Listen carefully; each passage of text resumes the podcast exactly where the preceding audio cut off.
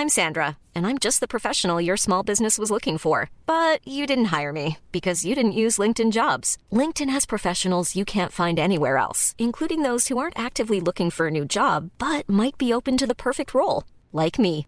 In a given month, over 70% of LinkedIn users don't visit other leading job sites. So if you're not looking on LinkedIn, you'll miss out on great candidates like Sandra. Start hiring professionals like a professional. Post your free job on linkedin.com/people today.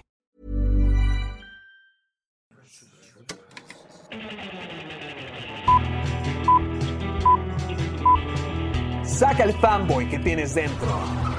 No tengas miedo de enojarte. Esto es el Club de los Amargados.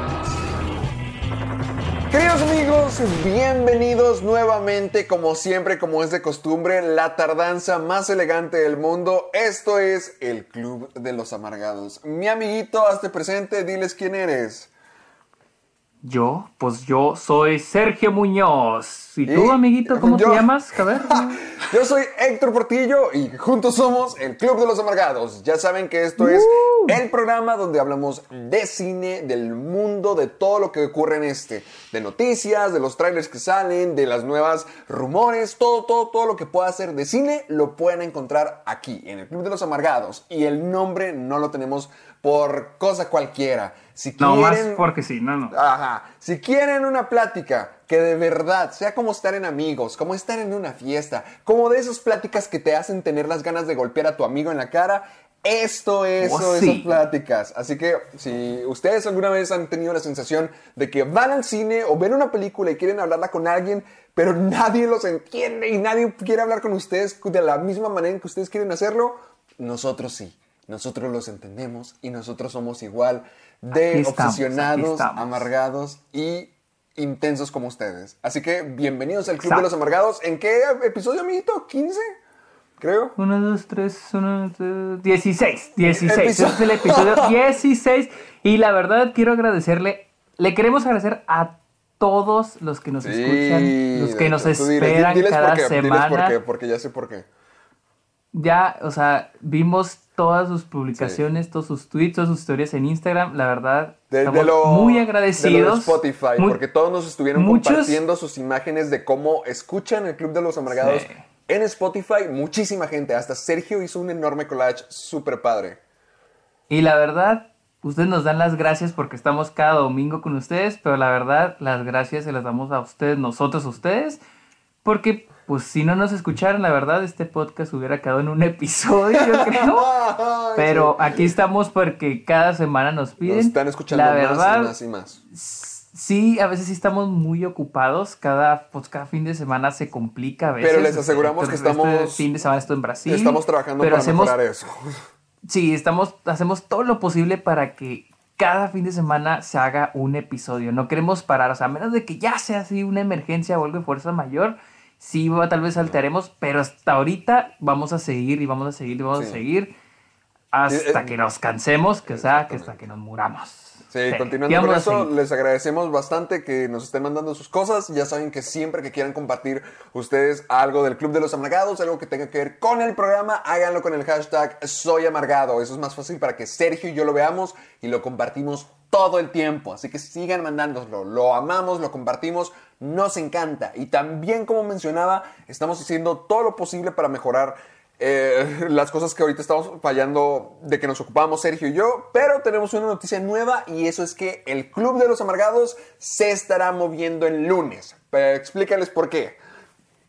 La cosa es que, pues, como anotado las ulti- los últimos fines de semana, nos hemos ocupado. Ocupado. Entonces decidimos que el Club de los Amargados se va a pasar al lunes para poderlo tener para el lunes o el martes. Nosotros sabemos que muchos de ustedes lo escuchan cuando van a la escuela, cuando van al trabajo, cuando van a muchos lados y eso es usualmente entre semana, que es lunes y martes, que hay más actividad. Muchos no, muchos deciden pasarlo hasta el lunes, que van de camino a la escuela, que duran una hora en el tráfico. Entonces decidimos pasarlo al lunes para poder tener más espacio el fin de semana para poder grabarlo y tratar de ser lo más más, más, más, más, puntuales posibles. Sí, Vamos a hacer esto, es todo para, lo esto es para mejorarlo, créanme. Esto va a ser algo mucho mejor porque Sergio me comentaba que los días donde más nos ven son los lunes, martes y miércoles. Así que nosotros pensábamos que era mejor el domingo para que pudieran descansar, pero creo que la gente quiere hacer más cosas el domingo y nosotros pensamos que es buena idea a que los acompañemos a cualquiera de sus actividades día tras día. En el camión, en el gimnasio, ya saben que el Club de los Amargados se lo pueden descargar en Spotify, en iTunes, en iVoox, no sé cómo funcionen, pero sé que en Spotify sí, pero nos pueden encontrar en las tres plataformas y a partir de la próxima semana, el Club de los Amargados se estará subiendo en lunes. Recuerden, cualquier persona que vean que esté comentando que por qué el domingo no hay, recuerden que se cambió a los lunes. Los vamos a estar anunciando, ayúdenos a compartirlo. Y a ver, amiguito, dime unas, dime tres noticias que tenemos para esta semana. Dales un teaser a los, a los tipos estos. Ah, Pues ahor- nos dejaron caer toda la semana con trailers. Tenemos trailer de Wonder Woman, trailer de Black Widow, trailer de Ghostbusters y tarará y tarará. Tenemos 5 o 6 trailers de los que queremos comentar. También ya tenemos algunas de las estadísticas de cuánta gente está viendo The Irishman, pero Uy, también cuánta gente que- la está que por cierto, de que por cierto, ho- hoy que venían en el avión de Brasil, vi que un sujeto se está atascando la cara con galletas príncipe mientras que veía The Irishman. que mientras que veía The. Irishman en su tablet. Exactamente como Martin Scorsese quería que la viéramos todos. Así, en, un una tablet asiento de avión. príncipes en la boca. Ah, en, en un asiento de avión, así es. Tengo la foto, la voy a subir a Twitter con todo pixeleado para que la vean y la vean y vean cómo es que el arte se disfruta. Y también vamos a hacer un análisis pequeño para in- iniciar ya con lo que es la, la temporada de premios, porque a muchos círculos de críticos ya empezaron a premiar, ya tenemos los nominados a los Critic, Critic Choice Awards, ya los Golden Gloves que salieron esta mañana, entonces vamos a hablar también un poco sobre eso, así que este episodio sí va a estar cargadito. Y además, la espera, película, la película, de la la semana, película de la semana, ajá. que aquí viene mi- nuestro amiguito Héctor, la acaba de ver, viene todo emocionado. vengo saliendo del cine, literalmente, no voy a mencionar nada más, solamente sépase que vamos a hablar de Knives Out, o ¿cómo se llama en español? Entre Navajas y Navajas. Secretos. La Y película de Daniel. Craig, Jamie Lee Curtis y Chris Evans. Tenemos un super programa. De hecho, este, esta semana no vamos a tener eh, preguntas porque necesitamos más tiempo para poder contestar todas las, todas, todas las cosas que tenemos. Desde trailers hasta, hasta películas increíbles. Ahorita hablaremos. Quédense con nosotros, que este es el Club de los Amargados. Recuerden que cualquier cosa que quieran compartir acerca de este bello programa de todos nosotros es con el hashtag Soy Amargado porque todos, todos, todos somos amargados. Así que nos escuchan en Spotify, en iBox y en iTunes. Y como siempre agradecer a It's Area Agency como área de Arya Stark por crear la imagen del Club de los Amargados. Porque si ustedes también quieren una imagen profesional y que se vea elegante, como algo que contratarías, como algo que te gustará, ellos son los correctos. It's Area Agency. Búsquelos en Instagram y con, contrátenos ya ahora mismo. Amiguito, llévame lejos, transpórtame. ¿A dónde vamos? Ok, la primera noticia es de que muy probablemente, de acuerdo con The Hollywood Reporter, se puede acercar una nueva Planet of the Apes, una nueva planeta de los simios. Que no se Al acaba parecer de el director... Que no se acaba de acabar. Que no se acaba de acabar. ¿Cómo hace la- dos años?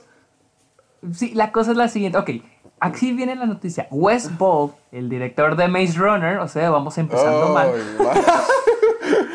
Ajá. fue contratado por Fox para desarrollar una nueva, me imagino que una, una película, pero yo me imagino que quieren empezar una nueva franquicia del planeta, de los simios. Y esta sería la acaba de primera franquicia, la primera sería la primera franquicia de Fox redesarrollada por Disney. Porque hasta ahorita no ha habido ninguna franquicia que se reinicie de Fox por Disney. Tenemos Avatar, pero Oh, Avatar es oh, secuela. espera, espera. Pero es cierto, estamos es- hablando de un planeta de los simios Disney. Ay, la- Sí, o sea, seguiría siendo en la rama de Fox. Sí, Seguiría pero ya Fox. ya el logo de Disney. Ya estaría como cuando el logo de Disney empezó a aparecer en las películas de los Vengadores en Mm. Avengers. Ah, Pues no- nunca ha aparecido más que al final en los créditos. No, por eso, por eso, por eso, a eso me refiero. O sea, que ya cuando empezaron a dejar su Ah, marca. ok.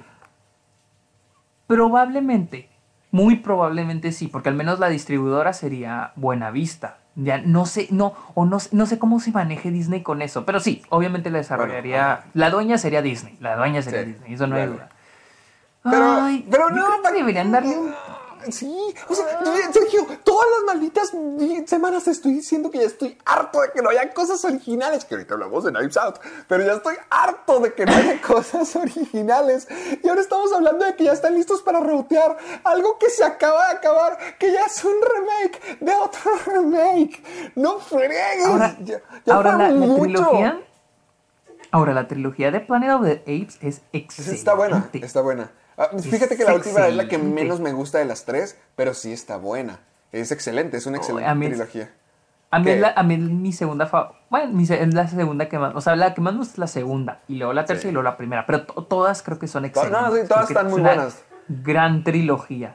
Pero, pero es que se acaba de reinicien tan acabar. pronto? Exactamente, se acaba de acabar. Se Sergio, se acabó hace dos malditos años. Porque ya estamos buscando rebotearlo otra vez. Porque estamos buscando hacer esto una franquicia. Hagan cosas nuevas. Son Disney. Fox Sí, también. sí. Yo, yo siento que ellos sienten que a, a la trilogía de War of the Planet of the Apes no le sacaron suficiente jugo, ¿me entiendes? Porque es Disney. Disney le va a querer sacar jugo a todo, a todo, a todo, a todo. Y siento que Planet of the Apes fue como The Dark Knight, que fueron, se enfocaron más en hacer algo bien, algo bien hecho, algo memorable, más que algo comercial. Y lo lograron, lo lograron. Digo, y cuando me refiero a algo comercial, porque todas las trilogía, toda la trilogía del Planeta de los Simios, igual de toda la trilogía de Dark Knight, han sido muy exitosas en taquilla, pero comercialmente no es como para crear un parque, o vender juguetes, o ¿Te vender videojuegos, Sí, simplemente un, eran... un bosque con- como el del planeta de los simios 2, de que ahí te metas y te estén changos mirándote de vez en cuando. Sí, sí, si lo quieren hacer es para eso, para crear mercancía Mira, es que no, me molestaría, estaría, eh, eso no me molesta, no me molesta que sea Disney. Obviamente yo sé que son capaces de hacer cosas súper cool y súper de calidad. Solamente lo que me molesta es que ya se busque rebotear algo que se acaba de acabar. No me importa el nombre, cualquiera lo puede hacer bien y de seguro eh, han hecho el planeta de los simios bastantes veces bien. El problema es que se acaba de acabar, espérense, ya, están, ya tienen es a que es alguien lo en que- mente, es como que tranquilos.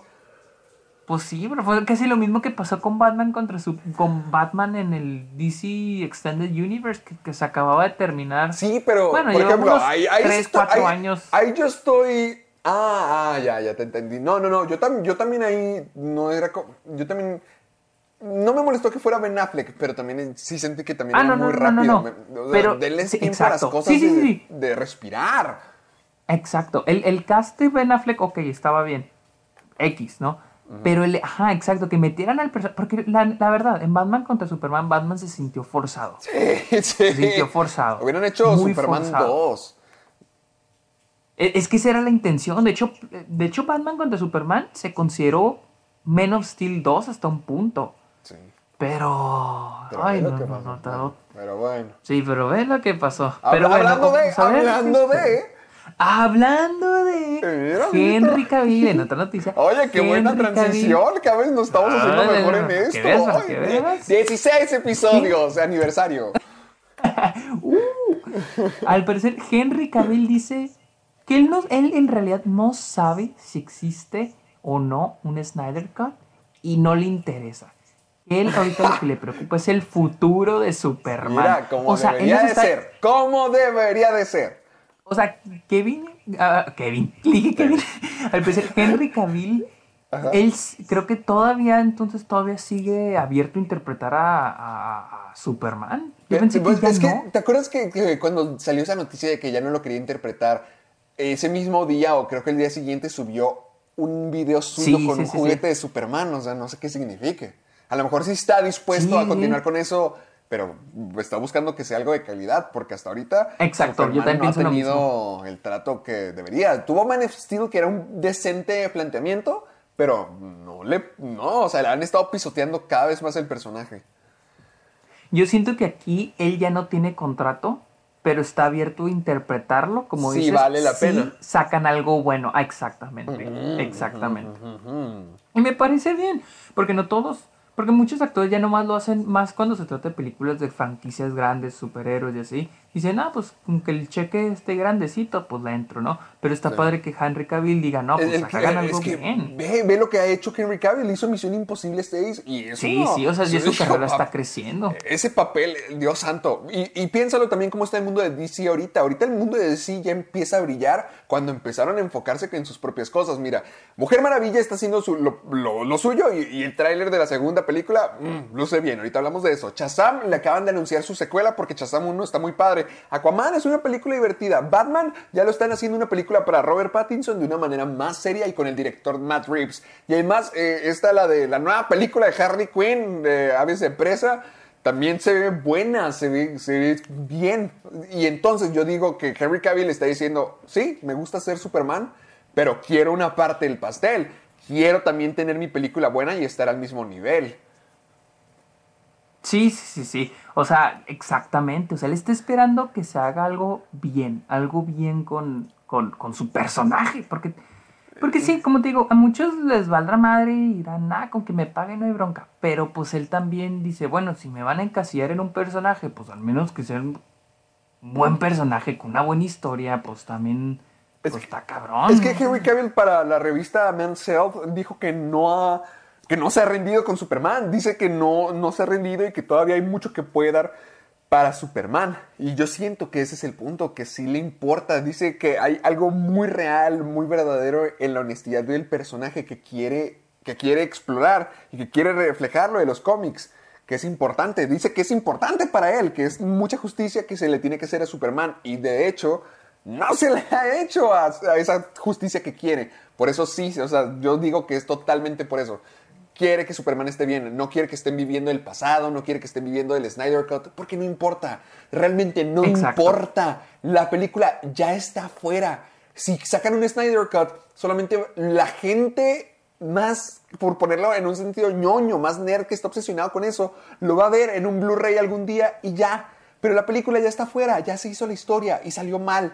Por eso no importa el pasado, no importa el material extra de un DVD en la carátula. Lo que importa es que aún se puede aún hacer por un personaje que sí es bueno y que sí se le puede salvar y que el sujeto que está haciendo una carrera muy talentosa y que cada vez está mejorando, todavía quiere interpretarlo. Lo tienen todo.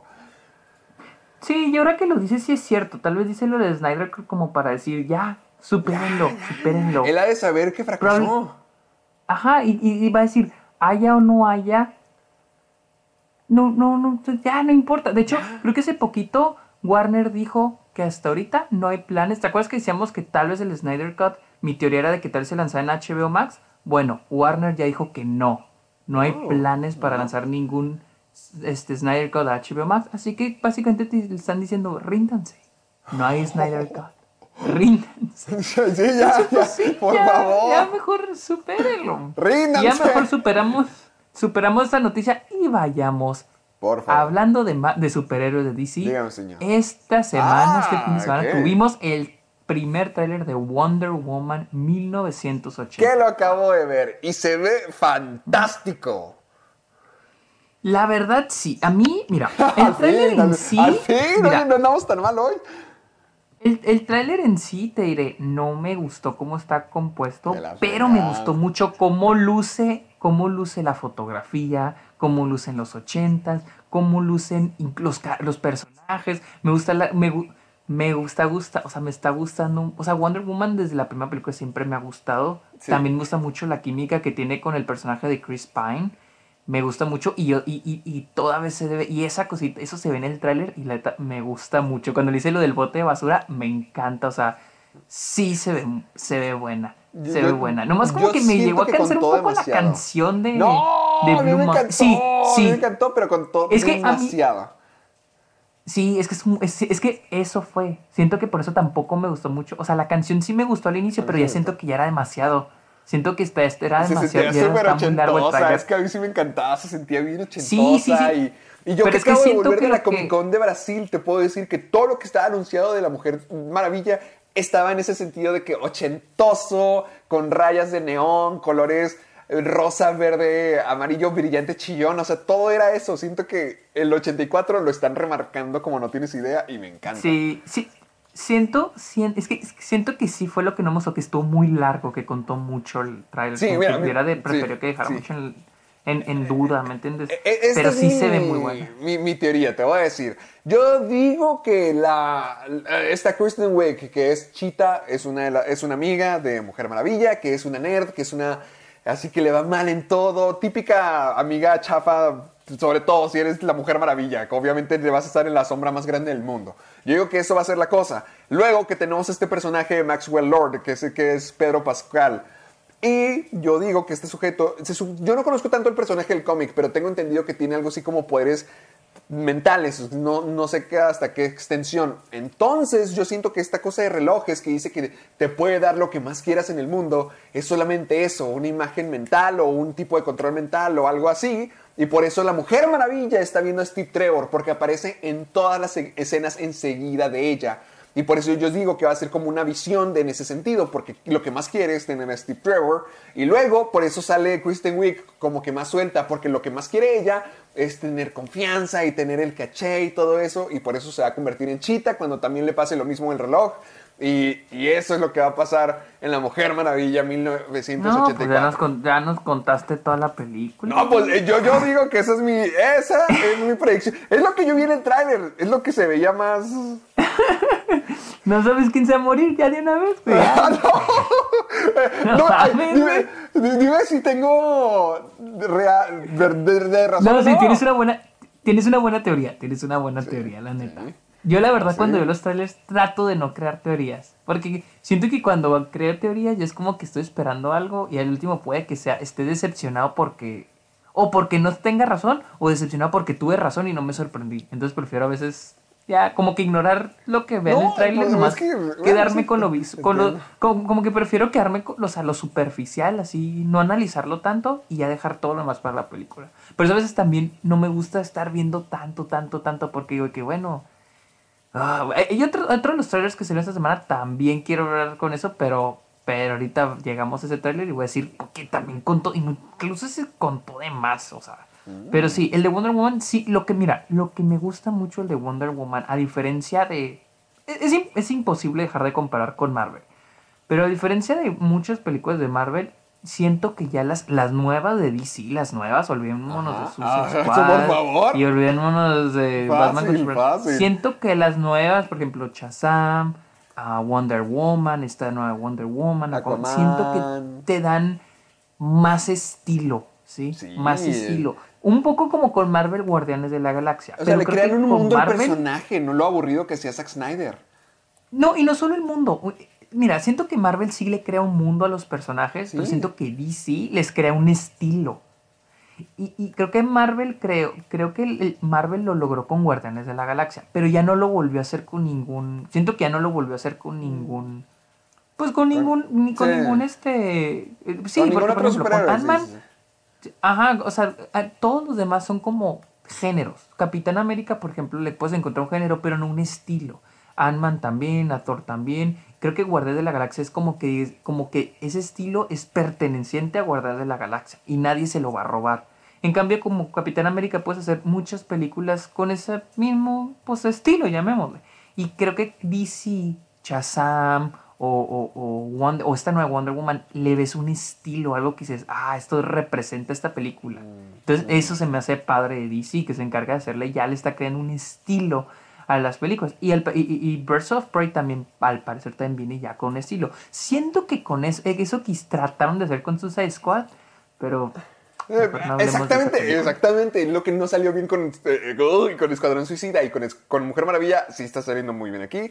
En, en- en la original lo hicieron con lo de la guerrera, ahora es con el de los 80s y lo están logrando. Igual, con, con Birds of Prey también están logrando el sentido urbano que querían de, de Escuadrón Suicida y ya, DC ya está agarrando ritmo en este PEX, nomás tenían que darse cuenta Exacto. que no tenían que ser Marvel. Exactamente, exactamente. Ahí está. Y hablando de Marvel, Hablando de Marvel. personajes femeninos, al inicio de la semana pasada nos llegó, amanecimos con El Black, Black Widow. Widow. A mí sí me gustó, a mí sí me gustó. Es- es- estuvo bien, a mí, yo sí estoy emocionado porque yo vi a Misión Imposible con superhéroes ahí. Y yo estoy más que perfecto. Mira. Ahí vas. Yo ahí te voy a ser honesto. A ver. Este tráiler se me hizo súper genérico, de típica película acción. Mismo que es todo lo contrario a lo que vi a Wonder Woman. Sí, te digo, Wonder oh, Woman mm, como que no me gustó la composición del tráiler, pero vi estilo, me atrajo, digo, ah, no mames, se ve chingón, se ve, se ve que va a a estar entretenida, que me va a divertir. Y Black Widow siento como que se está tomando muy en serio. Literal, es una copia de un tráiler, de una nueva película que, que, que- mira, déjame busco el, el nombre. Pero es- siento que está muy genérica, la típica pelea entre que se encuentran, se empieza la pelea y resulta que son compas. Ah, ah. Entonces, sí, sí, se ve, se la ves en, en Buen todos lados. Entonces te digo, como que se me hizo muy genérico. Ahora, algo que mucha gente ha comentado, y yo estoy de acuerdo, siento que está llegando ya esta película a destiempo. Yo creo que una película, y esta película yo siento que es como, como de agenda, como decir, ah, mira, vamos a hacerle, pues falta hacerle una película a Black Widow, ¿no? Vamos a hacer.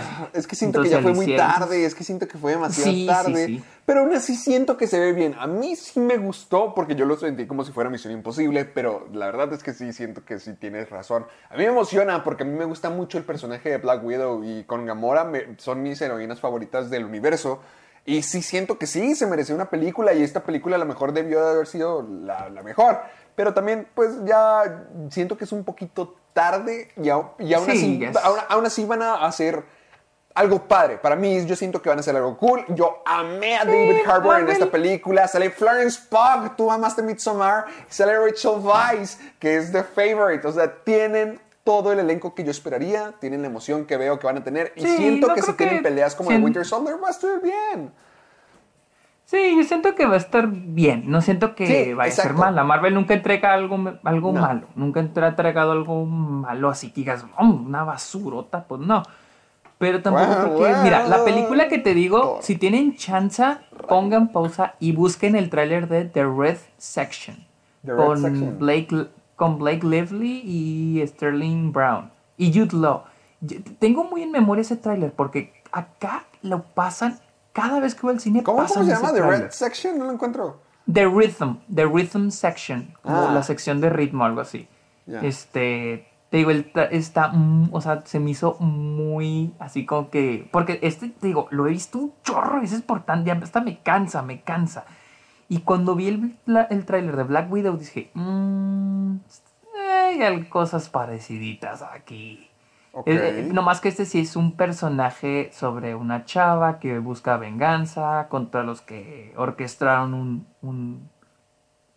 un, accidente de avión contra su familia, que mató a su familia. Fuck, Algo así. algo- se ve padre, sí se ve. Sí, eso suena también se ve- padre.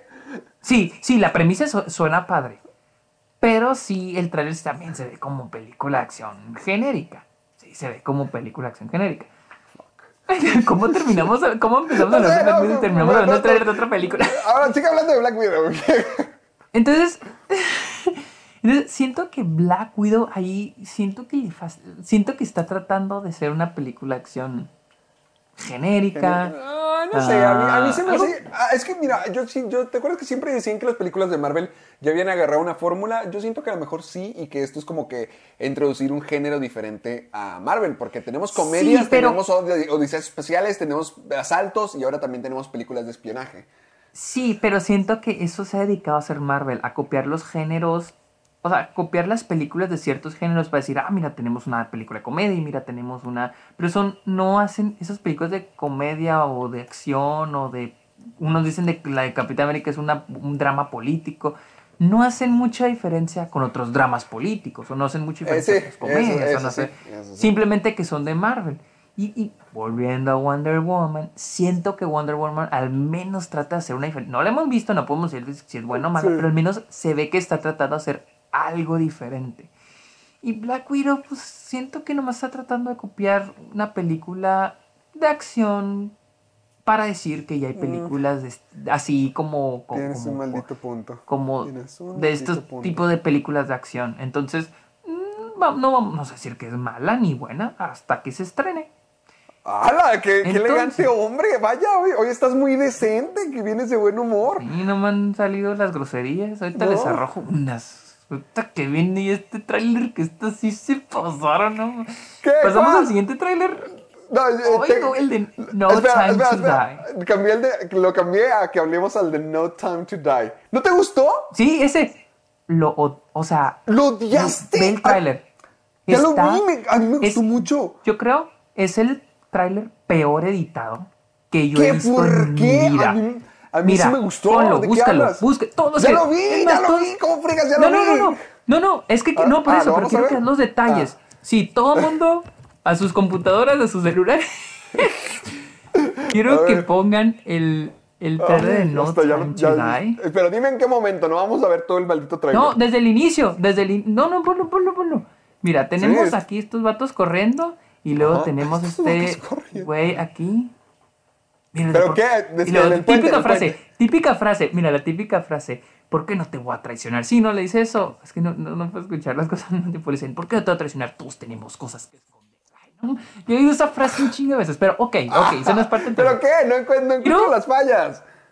Ahí te va, ahí te va. Para poner todas las. Fíjate, todos los siguientes cortes tienen fade out. Fíjate, ¿eh? ¿Y eso qué? Eso no tiene nada de malo. ¿Cómo no? Ve, fade out. Mira. Ay, Hay muchos trailers así. No, ya, ya está siendo bien. No, no, no. Este sí, no. Literal. di- si Sí, te metes a sí, sí, toda lo- la lo gente está criticando esto. ¿De verdad? ¿De que nomás tiene, Tiene- fade out? Nomás tiene fade out. No hay ni una. Mira, fade out. Fade out. O sea, como que es un ese- una pequeña, un fragmento Bueno, de alguna escena y lo fade out, fade out, fade out. Bueno, y luego el trailer está. punto bueno. Ya, ya, o sea, pero es que sí, lo estoy a-. Ya, que- ya que me, ya que me lo dijiste, sí, porque nomás tiene eso. Porque lo estoy, ahorita mismo lo estoy viendo sin nada de diálogo, ni nada de audio, y nomás son fade outs. Nomás son fade outs. No, y luego hay un punto donde el. Ah, donde es lo de la nieve. El tipo lleva una metralleta y lo tiene como una máscara. Ajá. Y se oye la voz, creo que es de Rami Malek. Ah, Ahí sí, como sí. que ya ya aparece otro tráiler. Y eso, ¿qué chingo estoy viendo? ¿El tráiler de, de qué chingo estoy viendo ahora? Sí, Pobre de, de hecho, creo que el final, creo que el final del tráiler donde ya se empieza a ver más Bond. A, a- mí ¿Me sí me... a- a- sí te entiendo, pero a mí sí me gustó todo lo- la información, lo que nos están dando de lo que va a ser la historia, sí me gustó, pero también se me hace que es como una super disculpa de que, chin, la regamos con Spectre, perdón, hicimos todo mal con Spectre, aquí está como todo es que está mal con Spectre, literalmente. No, pues sí, se- sí se nota porque nomás están hablando de que, de que los secretos de Bond y que ahora, ahora otras van a agarrar la narrativa de, de retirarlo otra vez. Ahí vamos otra vez a que lo quieren retirar. Ay, no, no, Pues así está también Daniel Craig en cada película, se quiere retirar cada vez. Sí, pues ya, ya lo dijimos en noticias y otras lo quieren retirar aquí y el, la próxima, ahora sí, ahora sí, más Sí, retirado a- que a- nunca. A, a mí me sorprende que, que esté Christoph Waltz en el trailer, que sí tra- quieran traerlo de regreso y me sorprende, o sea, lo, lo que tenían era que ya querían, quitar, ya querían quitarle el título de Bond, que ya se retirara y que se fuera con la novia feliz. Y ahora resulta que se separaron y además Bond volvió a trabajar. ¿Qué onda? ¿Qué pex? Es un Spectre. No vale queso entonces, no, nada de lo que se hizo en Spectre importa. Sí, Sí, no, no, no. Pero se ve bien, Spectre o sea, la dirigió se Sam. Mendes. ¿Cuál? Spectre las dirigió, Sam Mendes dirigió Spectre. Creo que sí. Ah, Sí, Sam sí, sí la dirigió, sí la dirigió. eres mejor que eso. ¿Y también Mira. la nueva la, va- la va a dirigir él? No, No, no, no, no. La- el de el escritor Ah, de no, Cari Fukunaga. Cari- es cierto, Ajá. Cari Fukunaga, te dije. El que te gusta ese. Y este, mira, el- lo que sí me llamó la atención y me gustó fue Rami Malek. Y Sí, de a mí hecho, también, a mí muchas también. teorías, muchas teorías dicen que él es Doctor No. En IMDb tiene otro nombre, pero se dice que él es Doctor No. ¿Por qué? ¿Quién es Doctor No? Nunca he podido ver esa ¿No sabes quién es Doctor No? No me ha tocado. es, es no el, me- vi- ok, es el primer, es el, prim- fue el no me, primer no he visto villano. ninguna. Digo, sí. Ah, es- ok. Sí, sí, sí, ajá. Él, él, haz de cuenta, es el villano.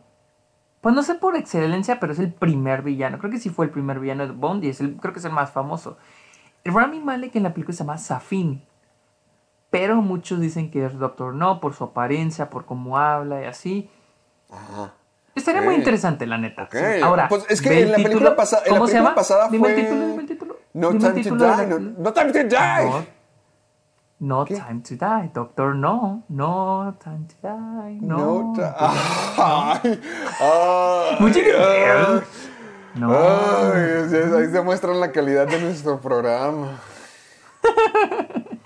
Por eso está aquí la gente, por esta qué tipo de calidad. Eh, no, o sea, sí Ahí está la sí sí, pues, ahí está, al fin. No, sí podría ser. Me da igual, pero pues sí podría ser porque la película pasada Ah, no, sí decían que. padre. La película pasada decían que este. eh, eh, Christoph Waltz no era Blofeld, no era Blofeld. Y claro que fue Blofeld.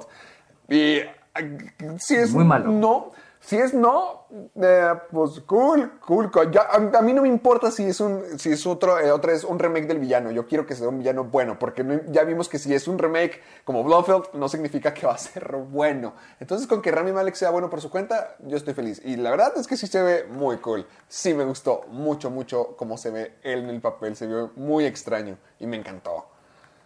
Sí, a mí también. A mí también me gustó Rami Malek. Sí le tengo esperanza a esta película. Los o sea, la edición del tráiler, te digo, no me dice nada de cómo hacer la película, porque eso lo hacen los de marketing. Y pues... Y pues nomás pusieron Pero bueno. fade out, nomás ponían cortinas de negras. puta madre, no sean mamones, échale poquito más. Mejor me han echado el- un teaser de un minuto, güey, no mames. Y te digo, y, esa, y siento que fue muy, o sea, es que siento que los Feras lo hicieron muy, se me hizo muy largo, muy largo. el Sí, no, trailer. y ahorita, ahorita sí lo empecé a notar. Pero va, ya, lo que viene, lo que viene.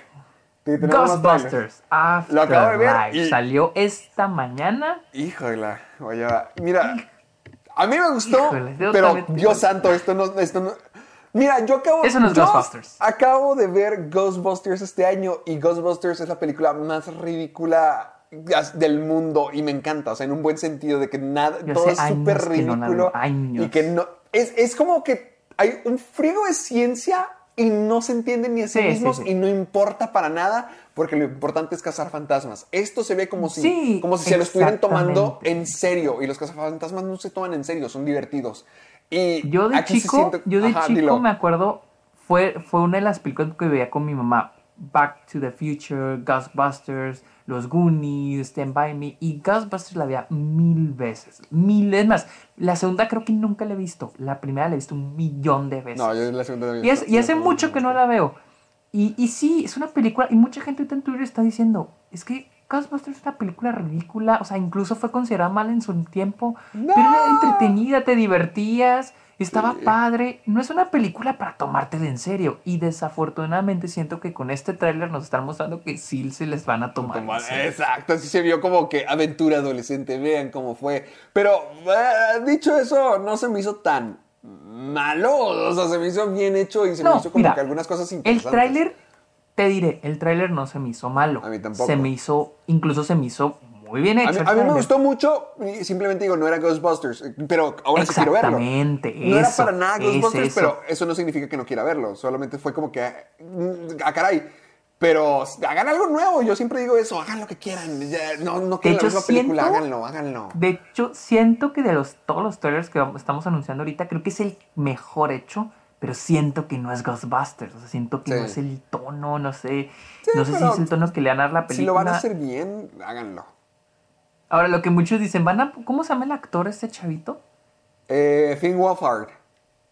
Dicen, oigan, este güey va a salir en todas las que involucre niños en aventuras. ¿o Eh, qué en- en- y en aventuras contra seres espectrales como Stranger Things, eh, It.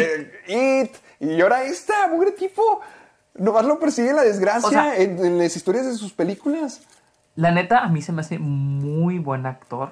Se me hace bastante buen actor. Pero sí, sí, no debieron haberlo hacerlo que hasta él, porque sí como que Salen no... todo, va a hartar, se va a encasillar. Exactamente, se va a encasillar él. Y aparte como que siento que no le van a dar buen... No sé, no buena imagen, sino, no sé, como que la película, es- mucha gente como que no... Porque sigo, haz de cuenta que voy a ver Stranger Things, entonces. Hubieran agarrado todo el cast de Stranger Things. A, mí se me hizo muy curioso que son... Al chimuelo. ¿Qué? ¿Qué? ¿De qué estás...? a- ¿Cómo? Stranger Things. No, a mí se me hizo muy curioso que no lo reconocí al principio, como que me tomó un momento darme clic, pero pues sí, eran, eran la familia de Egon, eran la familia de... de- porque era- es la misma niña de que sale en todo, la, la niña también sale en todo, que eh, es la versión chiquita de todas las actrices ru- rubias de Hollywood, que salió en una película... ¡Ay! ¿Cómo se llama esta niña? Total, la niña que Ah, es, es la... Mira, mira, deja- déjame la buscar. Ghostbusters. Ghostbusters Afterlife. Afterlife. La niña, la niña que tenía el, el super... Niña, la niña. Ma- McKenna Grace. McKenna Grace, McKenna Grace. Ella es la versión... Ella, Ah, fue- salen- ella es la versión salen- niña de todas las rubias de Hollywood. Fue la versión niña de Capitana Al- Marvel, la versión niña de, To- Sabrina. Tanya. De, de Tanya. también. O sea, eres rubia, ella es tu, ella es tu versión chiquita. Tío. Y aquí se me hizo muy cool cómo le cambiaron todo el pelo y los anteojos para que tuviera las mismas características de Egon. Es como que, es cierto, son familia, ¿qué onda? ¿Qué estás viendo? Es cierto, estoy viendo en la filmografía de esta chavita y siento sale Young, Young, no sé qué, Young, no sé qué. Es la versión ¿no? chiquita Young. de cualquier actriz rubia, te lo aseguro. Pero se me, se me hace cool. Y se me hace cool que desde cero te están diciendo está muerto. Porque pues sí, se murió. Harold Ramis se murió hace demasiado tiempo. Así que sí, es- se me hizo correcto que dijeran como que no, no, no, no está. Y así pasó. Y aquí también está muerto. Pero eh, esta es la nueva historia que vamos a contar. Me gustó. Tú, tengo una pregunta. Cuando viste el, el tráiler de la del 2016, la de con Melissa McCarthy, ¿tú qué Ah. pensaste? Tú dijiste, son mujeres, guácala. No, no, no pensé eso, pero sí pensé que no me dio risa. O sea, la película se me hace normal, se me hace mediocre, no se me hace buena ni mala, se me hace. Ah, y lo mismo, se me hacía eso. Lo único que me llamaba la atención de, de- de ese tráiler era, la- era la rubia. ¿Cómo se llama la que sale en Saturday Night Live? Ay, esta, ¿no es Christine Wiig? No. La otra, la loca. Ah, ah, ah, no, sí, ella sí sale, pero es cierto, la otra, ¿verdad? La loca. No me Sí, acuerdo, siempre se me olvida ah, su Kate nombre. McKinnon, Kate McKinnon, Kate McKinnon. Esa. Ella sí te gustó. Sí, ella me gustaba en los trailers y es lo único que me llamaba la atención, como que sí, quiero verla a ella, pero lo demás era de que, y la película fue. Sí, he oído eso, he oído eso. Sí, hay otros comentarios que no, que son mujeres y no sé qué. Y ahorita me salen con que no, esta sí se ve buena, esta es la película que esperábamos, esperábamos. Pero pues, básicamente... pues, se ve buena, o sea, se ve buena, pero no sé, no sé por qué dirían eso si, eh, si tu argumento era de que las cazafantasmas no se veían bien, porque estos se ven incluso más diferentes aún, pero está bien, yo quiero, verlo. niños. Adelante, sí, son niños, pero adelante, yo sí quiero verlo. Ah, Yo sí quiero ver qué tienen que dar. Y finalmente tenemos Ajá, para el con tráiler los trailers. de Mulan. ¿Tú qué Ay. piensas del tráiler? Estoy impresionado de cómo la gente fue tan, ¿cómo decirlo?, cordial al decir como que, ok, aceptaremos la historia diferente. Porque te acuerdas de que todos están de que, no, ¿dónde está Shang? No, ¿dónde están mis canciones? No, ¿dónde están los tres, el, el gordo Chempo? ¿Y dónde están todos esos? ¿Por qué Shang no va a estar? Pero cuando dijeron de que no, lo queremos hacer para contar una historia que respete más la, la cultura china, y todo fue como que, ah, ah, ok, y Twitter, sobre Sí, todo, claro. tu- tu- Twitter sí se quedó como que, bueno, pues, y después de ese tráiler, sí, sí, por favor, quiero verla porque se supone que es una de las películas más caras que Disney está produciendo, y además, ¿En además- serio? Sí, se supone que sí, alguien me dijo eso. Y, y- y se, se puede notar porque todo sí se nota con cultura china. Y además era lo que me quejaba del Rey León y que la- la- alababa a Aladdin, que Aladdin hizo, los hizo muchos cambios y cambió las cosas necesarias para contar su propia versión de la historia y que le hacía su propio sabor. El Rey León era un vil remake con menos y por eso fracasó. Y ahora que están haciendo esta cosa con Mulan, que parece ser lo más diferente posible, que tienen magia, que tienen hechicería, que tienen todo esto, que caminan por paredes, ok, ok, ya, Yo, la verdad, desde el inicio, cuando se anunció que iban a evitar muchos de los estereotipos que se mostraron en la animada, yo decía, bueno, está bien. Y de hecho, ahorita que veo el tráiler, la verdad, de todos estos trailers, sí, el de Ghostbusters es el que siento que está mejor hecho, pero el de Mulan siento que es el que más me gustó. Es el que digo, ah, este, esta sí la quiero ver.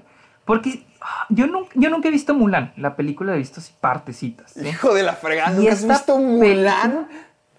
No, nomás la he visto por partes. no- Oh. me- casi no me gustan las princesas, mira, nomás Mérida. ¿Viste, eh, ¿Viste Irishman cuatro veces o quién sabe cuántas? Pero no, No, no viste a, Mulan. no le voy a dar. No le voy a dar ya mi dinero a Disney. No le voy a dar mi dinero Ah, a Disney. No, prefiero a Netflix. Pero trabajas para Disney y Mulan está en No le voy a Netflix. devolver mi. No le voy a devolver mi sueldo.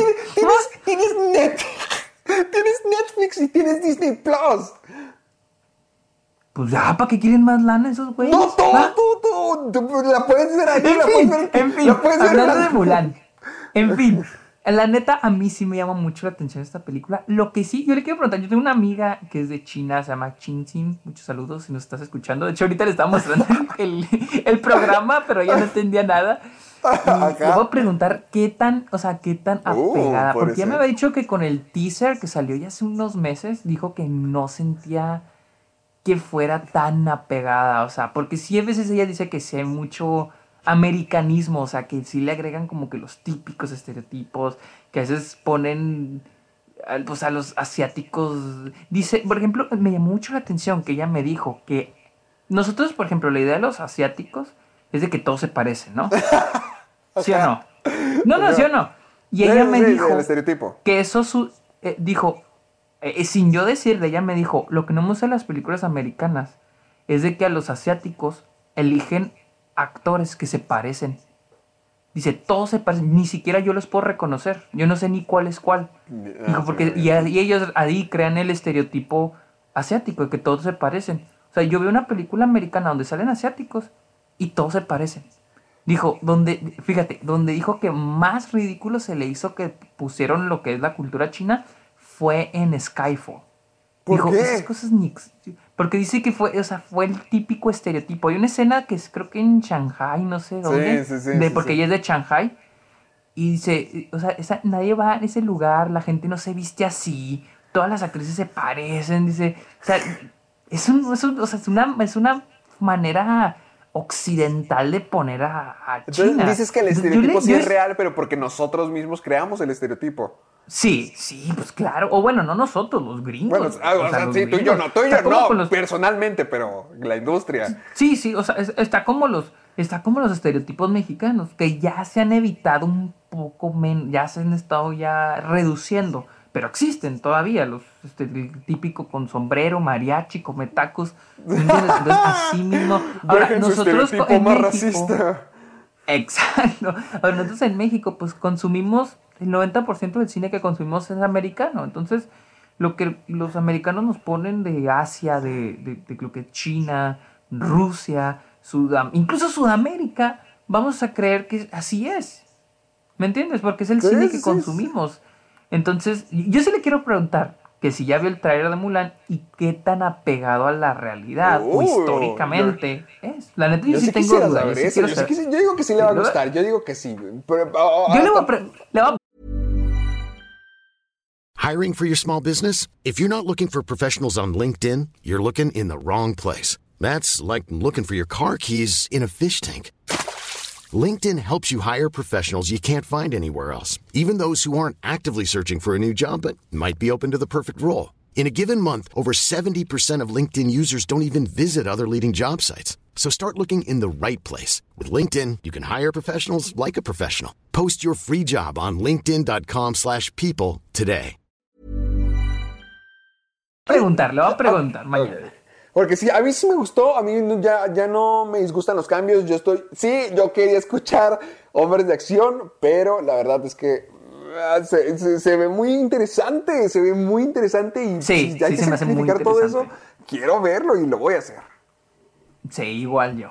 Y hablando de remakes de Disney, ya acabamos con los trailers, pero aquí tenemos una noticia un poco triste. Esto se me hace la cosa, ¿Cómo se ah, esto me rompe el corazón porque yo lo conozco. Sí, está muy Esto yo lo triste. conozco Me- en la vida real y me ¿Cómo? rompe el corazón. ¿Cómo? Ah, muy Ah, compas, es, mi, es amigo, es mi amigo. compas. Nos pusimos, nos ¿Cómo, se, cómo pronuncia? ¿Mena o Mina? Mina. o- No, pues tú lo vas a pronunciar mal. A ver, pronúncialo, pues- pronúncialo. Pronúncialo para mí, por favor. A ver, ahí les va, agárrense hijos de su...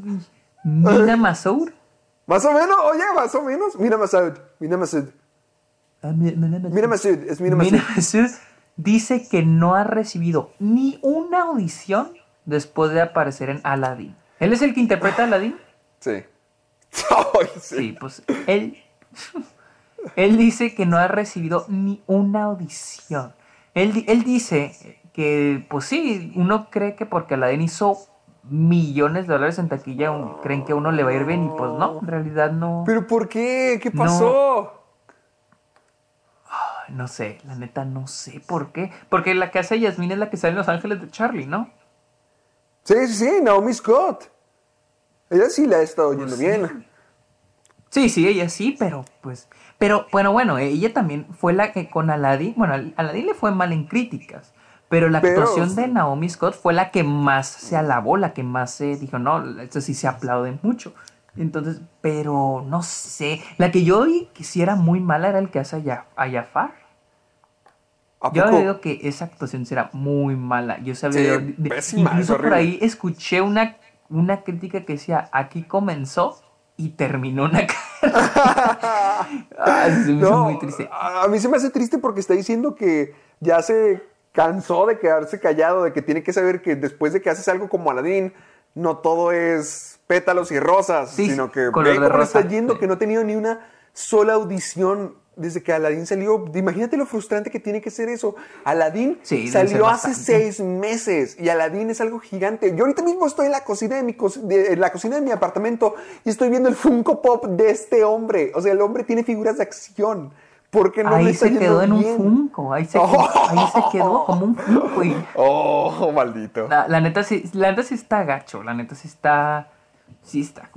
Sí estar Pero es- culero. no es la primera vez que pasa, y lo sabes. Siempre hay cosas, hasta Ah, muchos. no. Por ejemplo, con lo de los Oscars, siempre dicen que a veces ganas un Oscar y tu carrera, pum, ahí se acaba. Como que le pasó Sí. a Halle Berry, que durante mucho tiempo le fue Bueno, horrible. el- pero después- ya porque, pues sí, pero porque el año que ganó el Oscar fue el mismo año que sacó Catwoman, también que no la hizo. Ah, mira. Ah, no man. Ah, Pero eh, a también al, es- que le fue, al que le fue a Drew Brody. A Drew Brody, él sí fue Adam el Brody. Oscar y le fue mal. Adam, Adam ah, Brody. ¿Dije Andrew? No sé, porque Sí, no te cierto, sabes Adam, nada. es Adam. Hijo, a ese hasta le cambiaste el Sí, nombre. es cierto, fue esa. Sí, Te le cambió el nombre a Chivato. A- a- Pues es que ya ni sale nada. A mí, a mí lo que me sorprende es que Will Smith también comentó y dijo que es un actor espectacular, que no tiene nada de qué preocuparse. Es como que, ay, espero que, no sé cómo será. yo sé que Will Smith ha dicho que el negocio es uno muy difícil. Sí ha dicho que es uno difícil y, y que a veces pasan cosas así. Pero, no sé, o sea, sí me da mucho miedo que después de, ¿qué? Seis, siete meses después de Aladdin, que fue una película gigantesca y el sujeto, yo según yo sí actuó bien, no, no, no haya conseguido nada, yo sí estaría, ay, preocupado. Sí. Sí, y te digo, hay mucho. O sea, pasa. Está el caso también de. este, ¿Cómo se Keanu Reeves. Keanu Reeves hubo una época en la que Le- o no salía nada o salía en mal, pura mal. basura. Sí, o sea. Y ahorita re- lo revivió John Wick. Cabrón, güey. O sea, ahorita Keanu Reeves es la estrella, o sea, canije. ¿Va a salir en Bob Esponja? Ah, sí es cierto. O sea, pues, eso es un logro. Yo quise salir en Bob Esponja. Ah, pero no lo sé, pobre hombre, o sea, ¿cómo alguien se recupera de pobre. eso? No, se, sí se puede recuperar, pero, pero en el momento sí es difícil. Yo siento que estar en esa situación así en el momento debe ser difícil y la neta doloroso, porque imagínate ver a tu coestrella, no Will Smith, porque Will Smith ya era una estrella, pero ver, por ejemplo, a Naomi Scott o a otras estrellas, pues que les esté yendo bien y tú ahí... Oye, pero es que lo Pues curioso, estancado. lo que se me hace raro, es que mm, no es como de que se refiere a conseguir de ganar la audición, sino literalmente no ha podido audicionar. No le dan. No ha podido no han- audicionar. O sea, Sí, no ha podido ir y presentarse e intentarlo. De vencer a dos mil actores para ser Aladdin, ahora ni siquiera puede ir a actuar. ah, Para intentar ser algo más, ni siquiera eso.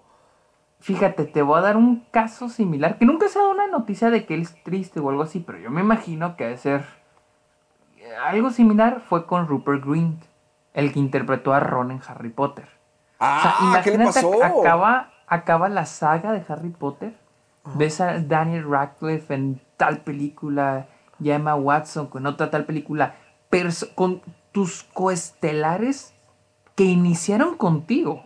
O sea, porque los tres iniciaron su carrera juntos y crecieron juntos por 10 años y lo acaba la franquicia, acaba la saga de Harry Potter y ves que, no sé, Emma Watson ya está en, en The Bling Ring y luego de repente ya es bella y luego ves a Daniel Radcliffe en todas estas películas Y independientes ahorita acá, acá y en estas Pretty series. Wo- Pretty- no, espera, es Little Woman, que le Y está yendo súper bien Woman. crítica. Y, y luego también tienes a, te digo, a Daniel Radcliffe que sale en un chorro de obras y lo salió en Swiss Army Man y lo salió en... ah, Salió un chorro de proyectos, Daniel Radcliffe. Y tú no haces... Estás atorado. Y luego lo que haces son películas malas. Y, se- y salió en una, en una adaptación, en una serie de la película de Snatch de Guy Ritchie. Malísima. Dijo, muy mala. Muy mala, dijeron. Con Ray. Entonces te digo, pues a veces, híjole, así pasa. O sea, para recuperarte. Va, ni modo, Hay unos que sí se recuperan, pero sí, sí, sí, no, pobre, ya no hay que hablar de tristeza. No, ya Mejor vámonos, vámonos, hablemos. vámonos. No, pues ahí viene otra tristeza. J.J. Abrams, J.J. Abrams dice Mi amigo, The Rise of the Sky, mi amigo. agárrense. Agarra, ah, sí, porque este güey lo entrevistó, muy cómodo ya lo entrevisté, este ya lo entrevisté a J.J. Abrams, señores. J.J. Abrams dice que The Rise of Skywalker incluirá elementos nuevos, esto incluye incluso poderes Jedi nuevos, que podrá enfurecer a mucha gente. Escucharon. Ay, que eso es algo no- nuevo. Pa- Pa' que vean, sobre aviso no hay engaño, culeros. Dice, sobre aviso no hay engaño, culeros. Cuando la vean no los quiero andar llorando. Yo- me vale madre. Así le Ya dijo me vale queso. Sí, no, que, que Ya le me vale valga. queso, güey. que le valga queso. Ya estoy harto, harto. La gente se enoja de cualquier cosa de todos modos. Que meta lo que quiera. Con que sea una buena. Mira, yo ya vi un poquito del material de Star Wars. Yo ya vi un poquito de los primeros minutos de la película en la Comic Con. Y la verdad es que me gustó mucho. Me, me- la disfruté demasiado.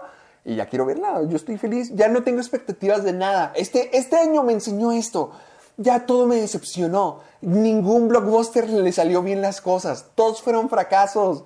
Menos Endgame y Joker. Pero, pero, fue- fue mal. Fue una mala temporada para los blockbusters.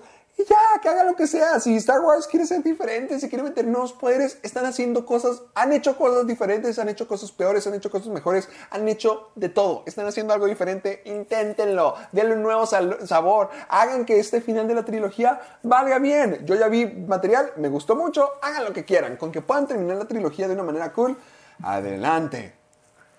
Sí, ya, ya que se está muy apegada a la saga, que a los personajes. Ya mira, ya el puro hecho de que han creado una, una trilogía que sigue a algo que ya se había terminado. Yo no sé por qué los fans tienen expectativas de que con teorías y güeyes hicieron algo, una secuela, una trilogía secuela de algo que ya había terminado. Yo no sé por qué tantas expectativas. Esta madre es para hacer dinero. en- Entreténganse, pásensela chido, no se la tomen tan en serio ya. Tan tan. Sí, porque es la neta, o sea, para que. O sea. O sea, Oiga, la, dígalo, la dígalo. verdad, o sea, muchos, muchos, muchos creen. Bueno, y ahorita mucha gente ya. Pero desde que salió la primera.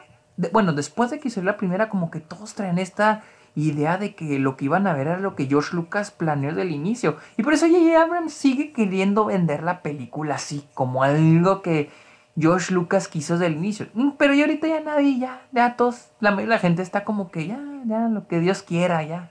Saquen lo que sea, yo, que yo- yo también, o sea, sí, y si son poderes nuevos, pues que sean poderes nuevos. Siempre están sacando, hay que renovar la cosa.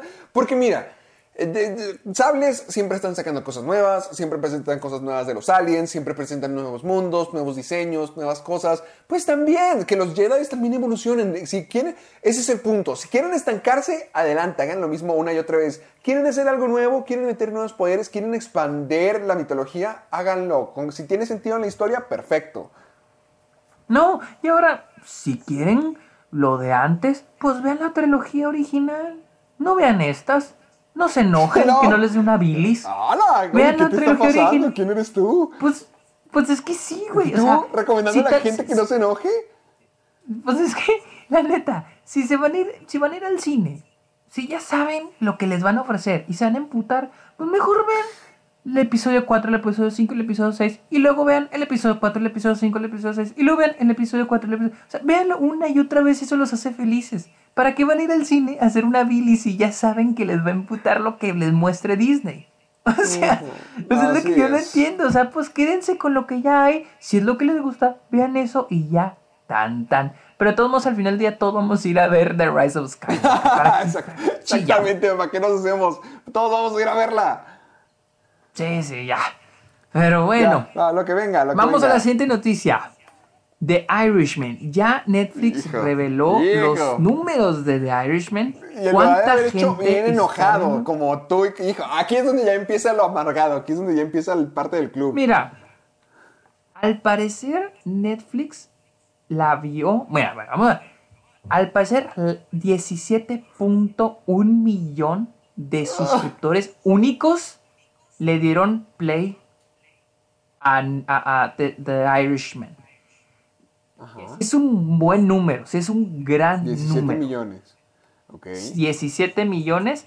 Beer Box tuvo 26 millones y Beer Box hasta ahorita es la película más vista de Netflix. ¿Qué O sea que The Irishman, The ¿Por Irishman? The Irishman ¿Por no, qué? no, no tuvo, no, no alcanzó a Beer Box, pero siento que sí tiene un buen número, no es un número bajo, está como que el promedio, yo siento. Ah, por minuto tiene 13.2 millones, que yo también pienso que es un buen número porque Beerbox tuvo 16.9 millones por minuto. Sin embargo, solo el 18% de la gente terminó la película. ¿Y dice Solo cuánto terminó? el Cu- 18. ¿Dice el, el de Beerbox? ¿No dice el de Beerbox para comparar? A ver, ah, no, no, no dice, o sea, no, no dice, el porcentaje lo vi en las sea, descripciones de la noticia. de- del debe estar el número. 100% de las personas que vio The Irishman, solamente 18 terminaron la película. Exactamente. Porque las tres horas no y nos media mere- se las aventaron. No nos merecemos tener cosas bellas en este mundo. Sí. Sobre todo, te la están Pero- poniendo en tu, tu- en tu plataforma. No tienes que ir al cine, no tienes que pagar algo extra para verla más que tu servicio de todos los meses. ¿Por qué? La tienes Pero ahí. sí te. Ahora, te voy a decir algo. Dímelo. The Irishman le fue excelente en taquilla.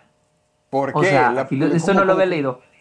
17.1 millones de personas vieron The Irishman sin compró un boleto para Irishman. Estamos hablando de que cada boleto cuesta 9 dólares aquí. 150, 100, o sea, no mames, un chingo. The Irishman hizo 155 millones de dólares en una semana. ¡Hala! O sea, ¡Hala! es Ok. un- That's, that's, es que estoy leyendo aquí. Uh, Ah, o sea, ajá. ¿Qué? es un Dilo. putero, güey. Es un, es un putero, güey. O sea, arrebasó a The Departed, que es el, es el hit más grande de, de Scorsese, que es de Los Infiltrados, la, la alcanzó. Ah, ok. Que era 132 Eso sí millones. me gusta cómo suena. Verga, güey. No, entonces sí le fue muy bien. O, o sea, Entonces al parecer. somos nosotros los, los- los malditos que lo arruinamos todo.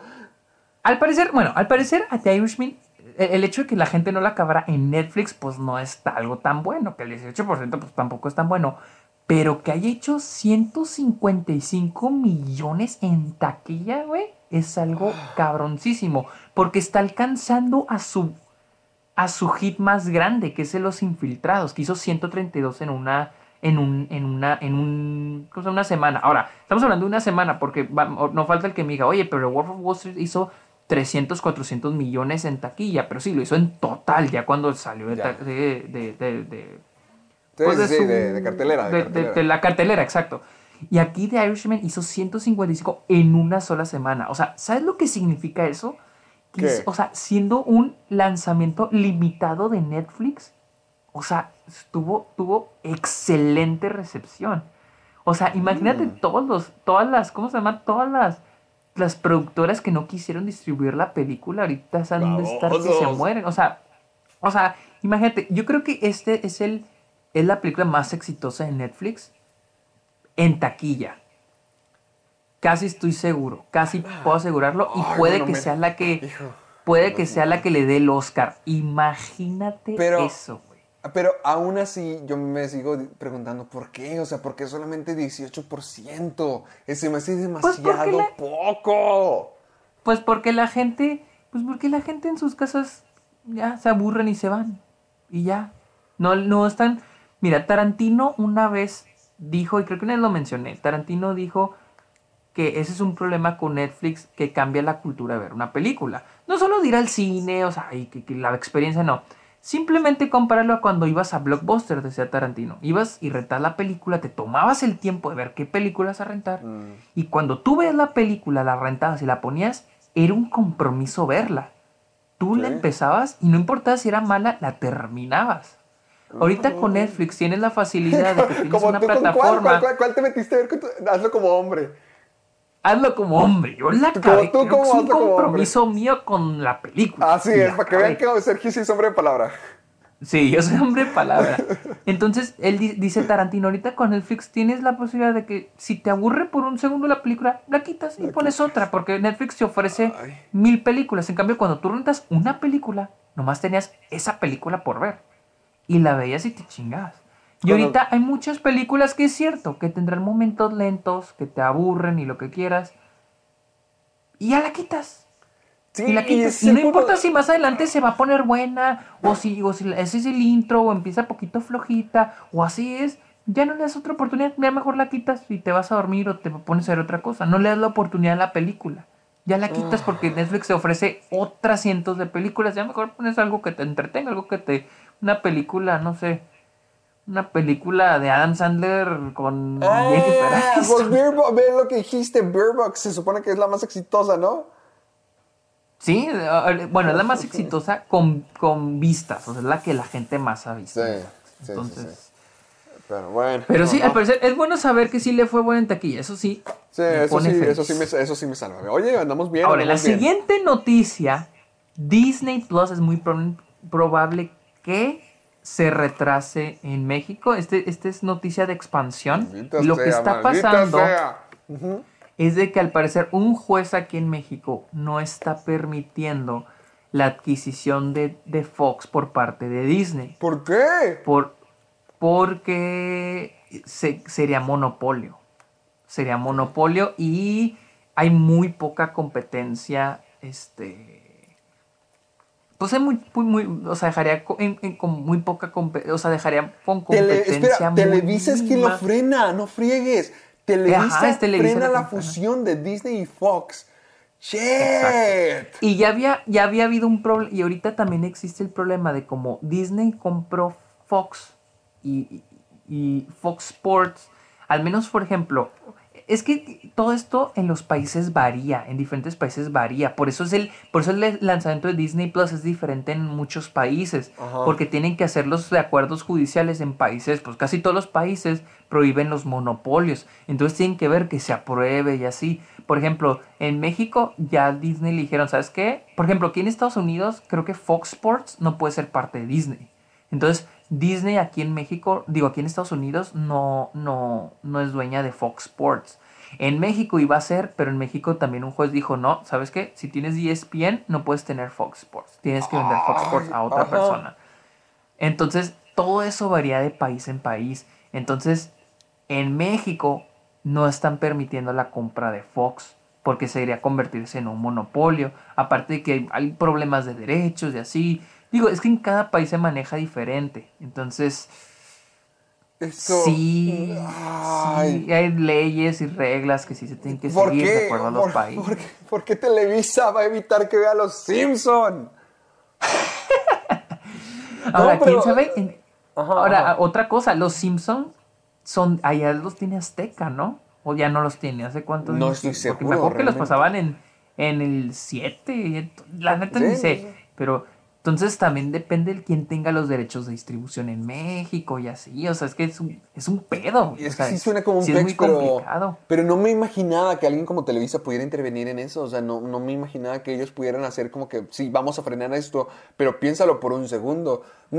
No, yo no, no conozco de cadenas televisoras de otros, de otros, hasta incluso de otros continentes. Por ejemplo, la, la, la de Europa, la de Asia, todo eso. Pero en México sí la más poderosa es Televisa y conocemos la historia de por qué y por qué es tan impo- imponente y tan impactante y ha tenido varias oportunidades para demasiadas cosas. Pero no puedo creer que a eso mismo puedan decir, Nel, vamos a frenarlo. Porque Pues es que- sea- estamos de acuerdo que si, con- si hay más gente con Disney Plus, hay menos gente que va a estar viendo la televisión, si de por sí ya van en bajada. No, y no es solo eso, o sea, fíjate, Televisa te- va a tener que competir, Televisa Deportes va a tener que competir contra ESPN, que es de Disney. O sea, ya no solo compite. Ahora, y si Disney te ofrece una plataforma con ESPN, no sé si Televisa tenga una plataforma que ofrezca Televisa Deportes para que hace el fútbol. Este, entonces, pues a Televisa se le hace más difícil, pues competir, ¿me entiendes? Entonces, entonces, ahora, no solo es el, el deporte, también es el entretenimiento, o sea, las, los programas que tienes, los, los, los documentos, no sé, ¿qué, más? No sé qué otras sea dueña Televisa, ¿me entiendes? Pero, pero como tú dices, es la cadena más grande aquí en México, es lo que más ofre se ofrece en México. Sí, muchos diremos, ah, pues es que ya tenemos Netflix, sí, pero hay mucha gente que sigue viendo el Canal 5, sigue viendo Televisa.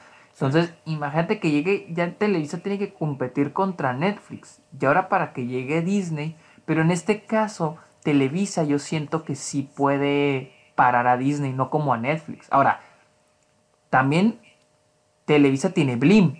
Y Blim va a competir contra Disney, contra Netflix, contra Amazon. Entonces Televisa dice, pues si podemos parar a estos güeyes, pues tenemos que pararlos. Pues hagámoslo, ¿me entiendes? Entonces Maldición. veremos qué pasa, qué Yo sucede. digo que sí va a terminar resolviéndose todo de alguna manera, pero diablos, no, no, yo nunca me lo esperé, en serio, jamás me esperé que ellos pudieran tener un, una metida en esto. Eras el último que esperaba que iba a arruinar todo. Sobre, sí, sobre todo, sobre todo si ya están poniendo mucha piratería con Disney para poder tener el Disney Plus aquí, que cambian el VPN y hacen todo eso. mm, Yo siento que esto nomás lo va a ir de que más y más y más y más. O sea, no, no va a detener a la gente de conseguirlo de alguna manera. Sí, claro, claro. Y hablando de Disney, ya se convirtió, es la primera compañía en conseguir 10 billones de dólares en taquilla. 10 billones de dólares. Ah, es cierto. Y eso que no cuentan a Spider-Man y algo, algo más que... eh, Creo que todavía faltaban otras películas por salir. Ah, eso, que todavía falta Rise of Skywalker por salir y que ni siquiera están Ah, contando sí. Spider-Man Homecoming. ¡Qué Sí, porque es de pex! Sony. O sea, estamos a, a ver, vamos a contar las que sacó. Sacó, comenzó el año con Capitana Marvel, Dumbo. Aladdin, Avengers Endgame, The Lion King, Uy, Toy Story uy. y. Frozen. Ah, ¿Me falta alguna película de Marvel? Creo que... ¿A, a poco tú las dijiste todas? A ver. eh, Mencioné siete. no, pues claro que te van a faltar. Eh, espera. ah, Puta, que- Capitana Marvel se me había olvidado. no puedo creer que Sí, te acordás pues, de ma- Marvel. ¿Tú trabajas para Disney y no deberías de sabértelas todas? Pues te acabo de mencionar las siete, carnal. Siete. ¿Pero cuál falta? ¿Cuál- ah, ¿qué- qué? Ah, uy, ok, es cierto. Ya te dije también Toy Story. Ah, no puedo Fueron, creerlo. Fueron mira, dos animadas, dos de tres, tres live actions de. Tres, tres live action de Disney y dos de Marvel, que son Capitana es que- Marvel y es Avengers que Endgame. piénsalo, ¿no me mira? Avengers Endgame es la película más taquillera de todos los tiempos. No. Ant- no, no, cállese. Ya, ya lo lograste. no, mira, Fue Avengers. Endgame es la película más taquillera de todos los tiempos. Aladdin fue un éxito total en taquilla. No se habla de Toy Story. Igual es que ca- cada una, y además, la mayoría, yo siento que muchas sí tienen mucha calidad. Por ejemplo, Avengers, Aladdin, Toy Story. Pues yo no he oído lo mismo de Aladdin. Ah, a mí sí me gusta. Mira, sí hasta gusta. ahorita, hasta ahorita sí, que yo vea las únicas de calidad. La única sí que digas bien calidad, así Ya bien, que bien, bien, decir bien. Toy Story 4. Toy Story Toy 4. Story 4. Ya sabía. Sí, la neta. Endgame está bien. Endgame está ok. Sí, está ok. Ajá, ajá, ajá. Está ok, o sea, está ok. Nomás porque es el final de. Sígale, sígale. ¿Cómo chica. te encanta a ti? ¿Cómo te encanta? La noticia. Está bien, nada más, está bien. Eh, y nada más, ¿cuál? Capitana Marvel. No, Capitana Marvel no. No, Pero- The Lion es- King y la. Pues, Pero que más, el- y así van a seguirle, porque mira, cada vez están consiguiendo más y más propiedades, porque ahora tienen las cosas de Fox. Este año Disney lo va a comenzar ya con las cosas de Fox. Entonces tenemos... Pues ahí está Planet of the Apes. Tenemos, exactamente, tenemos las películas de Pixar, tenemos las películas de Marvel, tenemos los proyectos de Star Wars, tenemos los proyectos que son los remakes, que es lo que les encanta estar haciendo ahorita mismo, que ya se viene La Sirenita y más cosas como ya se la saben. Y, espérate. y ahora espera, ¿qué? ¿Ahora qué? ¿Ahora qué? Avatar 2. Es, anda, ahí está, ahí está, Avatar otra. 2. O sea, el próximo año se viene igual. Y la única competencia que Disney tiene ahorita mismo es sí mismos. No tienen competencia. Están adueñándose de todo. Sí, ¿no? Y luego si nadie saca... Digo, porque Disney no va a competir contra las películas independientes. Está compitiendo... Híjole, bueno. Sí. Bueno, pero eso es para otro tema. Está compitiendo con, con, con las, con, las, con las grandes... Con las grandes... Como Universal, Warner Brothers. Sí, están, hacen para un lado las independientes. Pero pues no hay nadie que vaya a quitar. Universal no va a sacar, a menos de que saque rápido y furioso. Pero pues ya está, esa ya la van a acabar. Para la décima acaba. Todavía faltan dos, pero. Pero igual este. No, no hay otra franquicia. Ya Jurassic World. ya, va, va, Yo, yo, sea, lo único, yo lo único que digo es de que esperen el próximo año Club de los Amargados, comprado por Disney. Sí, sí. Sí, ahorita yo estoy haciendo los contratos para vender el podcast. Dale, dale. Pero bueno, y hablando, todavía tenemos otra noticia de Disney. Pues Tom Holland le habló a Bob Iger para que trajera, que todos sabemos, de hecho casi comenzó el Club de los Amargos con esta noticia cuando Disney, cuando Spider-Man se fue a Disney. Pues al parecer Tom Holland le habló a Bob Iger, el CEO de Disney, pedo. Así, ¿Pero? borracho, como e- exnovia Ajá, ajá. sentida, güey. Como exnovia ardida le habló. Dijo, mira, güey, hay que hacer las, las paces, carnal. Oye, Pobre sí, no es- seas- eh, no seas culo, güey. O sea, eso te, pone, eso te pone a pensar todo lo que pasa detrás de escenas. O sea, que el sujeto. O sea, Tom Holland le marcó llorando, borracho a Kevin Feige. No, o sea, no, no, no. O sea, es que en realidad Kevin Tom Feige, a, Holland- a Bob Iger. Que contestó No, una no, llamada. es que- Sí, sé que, que contestó una llamada sí, de sí, Bob sí. Iger. yo O sé. sea, Tom Holland andaba muy agüitado. O sea, no mames, carnal. ¿Cómo que pinche Spider-Man lo sacaron de Disney? Entonces Tom Holland dijo, oye, apártame una cita con el, con el Roberto. Entonces, Roberto. entonces, este, entonces dijo, no, que sí. Y que un día andaba medio pedillo, que andaba con su familia, una- con unas chevecillas. Sí. Y, y en eso le llega una, una, una llamada. Trin, trin. Y dice, que llamada desconocida. Y él, fíjate, ¿eh? o sea, en la entrevista dice, no, pues llamada desconocida. Dije, pues es Bob Iger. o sea, que no, qué chido, güey. O sea, imagínate que me ah, llamada desconocida, güey. Qué buena, confi- qué buena confianza, ¿eh? Tú que trabajas para Disney, cada- cuando te entra Oye. una llamada desconocida, ya sabes quién es. Ya sé que es Bob Iger, ¿eh? Oh. Ah, mi carnal Bob Iger. ¿Qué pasa, Roberto? No. Entonces, y que anda medio pedí, anda medio pasadito de copitas. Y pues le lloró. Y le dijo, oye, es que no mames, güey, Spider-Man. Entonces, y aquí, vemos aquí, Spider-Man vuelve al MCU. Con una. Pero po- mira, sí se puso. Sí, Sí se pudo. logró. Sí se, se logró, sí, Sí se, se logró. Y no, qué bueno, pero qué locura. Es lo mismo como de que este John Boyega perdiendo el script, Tom Holland llorándole a Bob Iger. Es que, de que, que, que- que eso- Pasan cosas. es que eso es, la, eso es lo que nunca, alguien nunca se entera, porque nunca nos vamos a enterar de la verdad. Siempre hay una mentira dicha, siempre hay un trato que se hace, siempre hay algo detrás de escenas que te cuenta la realidad de esas historias. O sea, esa gente es igual que tú y como yo, en el sentido que son gente buscando proyectos y cosas que hacer y buscando trabajo y, y haciendo cosas que les gustan. Entonces, solamente a una escala muy distinta. Y es lo mismo con Sí, Tom claro. Holland. Tom Holland es un actor, no es Spider-Man, no es Peter Parker. Tom Holland es un actor y que consiguió el rol y que cambió su vida. Y al parecer está muy agradecido por eso. Y ve, ahorita mismo tiene películas, de, dos películas animadas el próximo año que van a salir. Y, una es con Disney y otra es también, bueno, también ya con Disney. Tiene dos películas que van a salir con Disney. Del sujeto sí, sí se ve muy agradecido por eso. Así que si lo, lo Sí, claro. consiguió, lo consiguió, sí lo salvó. Digo, Tom, Tom Holland ya estaba construyéndose una carrera antes de, de Spider-Man, pero yo siento que Spider-Man lo impulsó más, o sea, le dio un push bien cabrón. O sea, yo siento que sí le dio un impulso muy fuerte. Y, y porque sí, o sea, ya él ya estaba con, no es como que Spider-Man le fue al inicio de su carrera, pero sí le dio un impulso muy fuerte para ir desarrollando más, más, más, más su carrera, para crear Sí, para, para que tuviera más, no como nuestro compa el de Aladdin, que nomás no. Acá Tom Holland le pasó lo contrario, o sea, sí, Sí, él de sí hecho. está teniendo quien lo contrate y así, entonces a él sí le está yendo muy bien, muy bien. Pero bien, amiguito. Yo digo que ya con esto vamos a cerrar el programa porque ya viene la plática final de la película de esta semana, siento yo. Exactamente, sí, lo, yo creo que lo de los premios lo dejamos para la próxima semana. Sí, sí, sí, ya no creo porque que sí, ya, alcancemos. no hay, ya no hay espacio aquí. Pero Después lo analizamos más. estos últimos 10 minutos que nos quedan para, para hablar hablar de Knives Out o en español entre navajas al y secretos. No, cállese, cállese. Entre navajas y secretos, mujer tipo naco. Entre navajas y secretos, queridos amigos.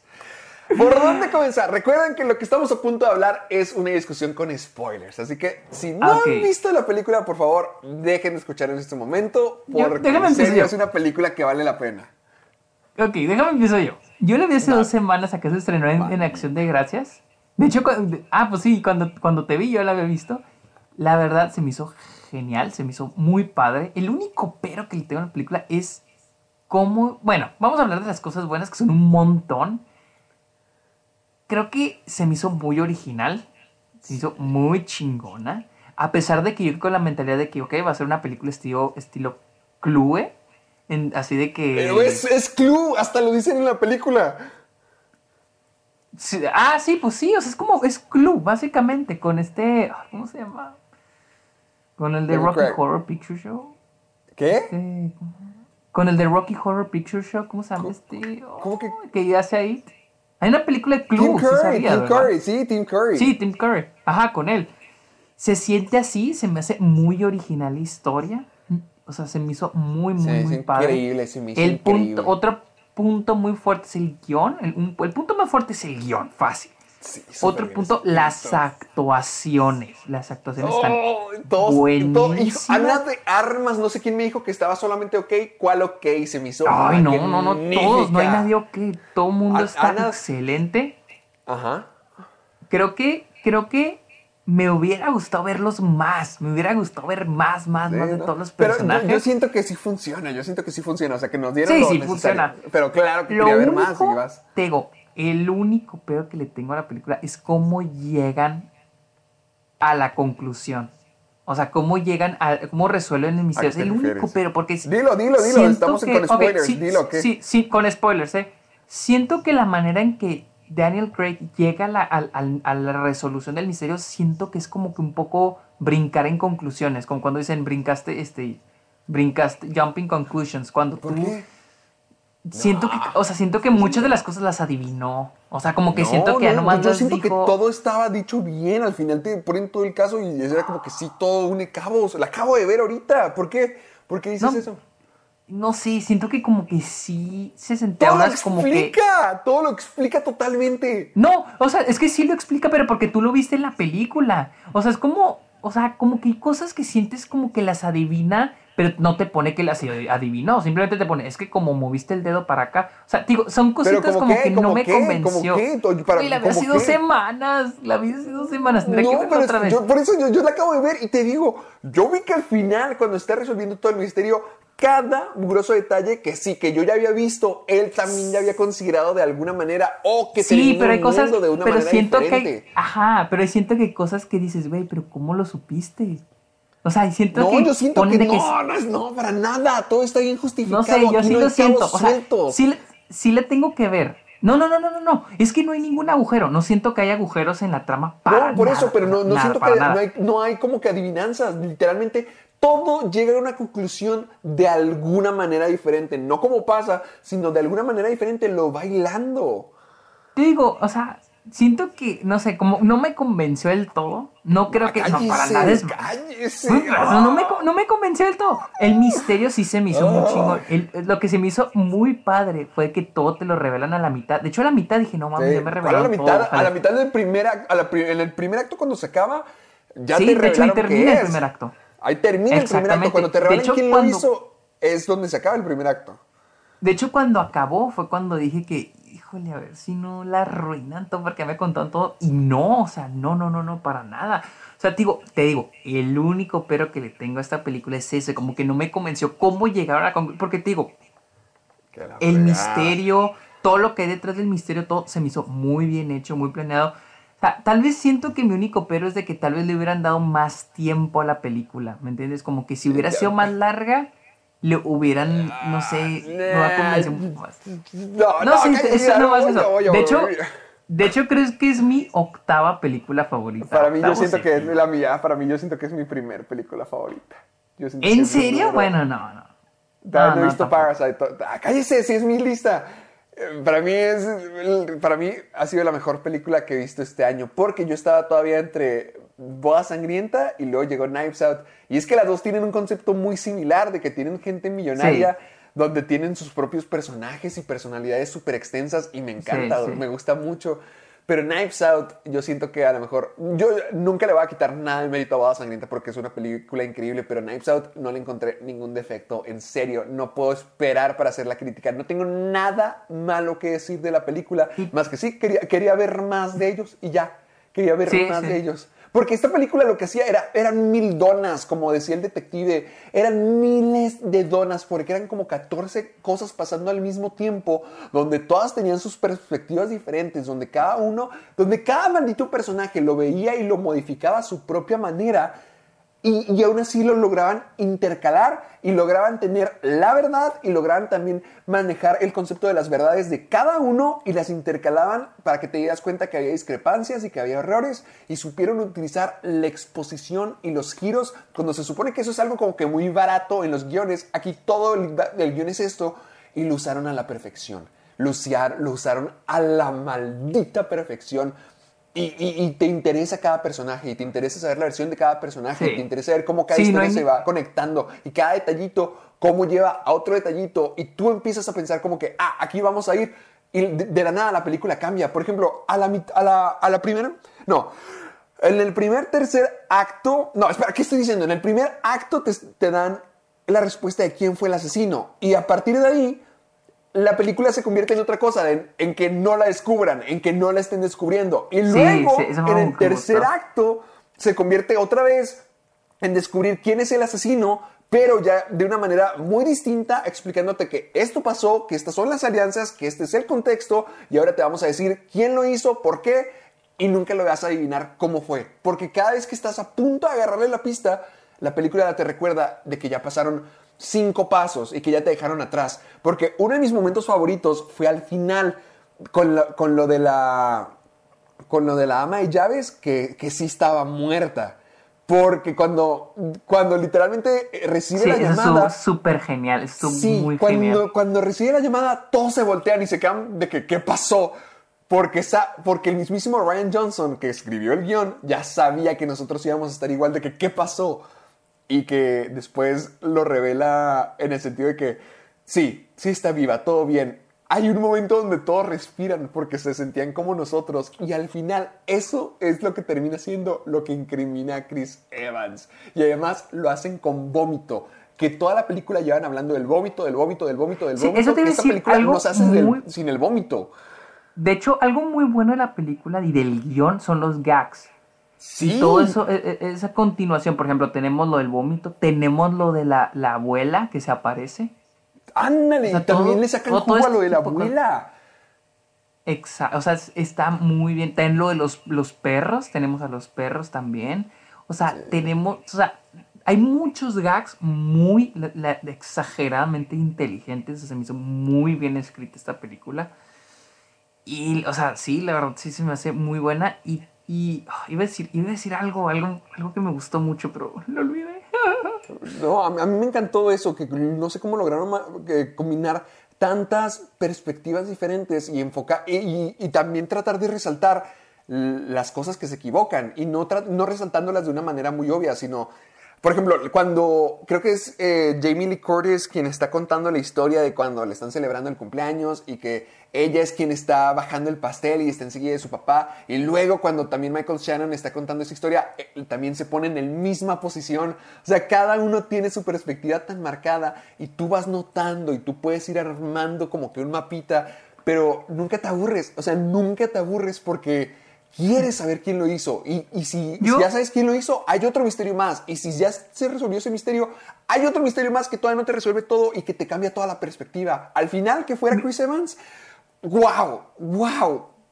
Te- no, no, no, no, no. Me impresionó demasiado Mira, esta película. Lo que, lo que a mí me gustó, o sea, fue el misterio. Porque ya para estas películas es muy difícil crear un misterio. Porque ya lo hemos visto, ya hemos visto muchas de estas películas en las que. Porque si hubiera terminado con la típica fórmula que se sigue de al- alguien es el. Alguien es el asesino. A veces no sorprende por la manera de que, ok, es una investigación y el último encuentran al asesino. Es tipo, tipo Scooby-Doo.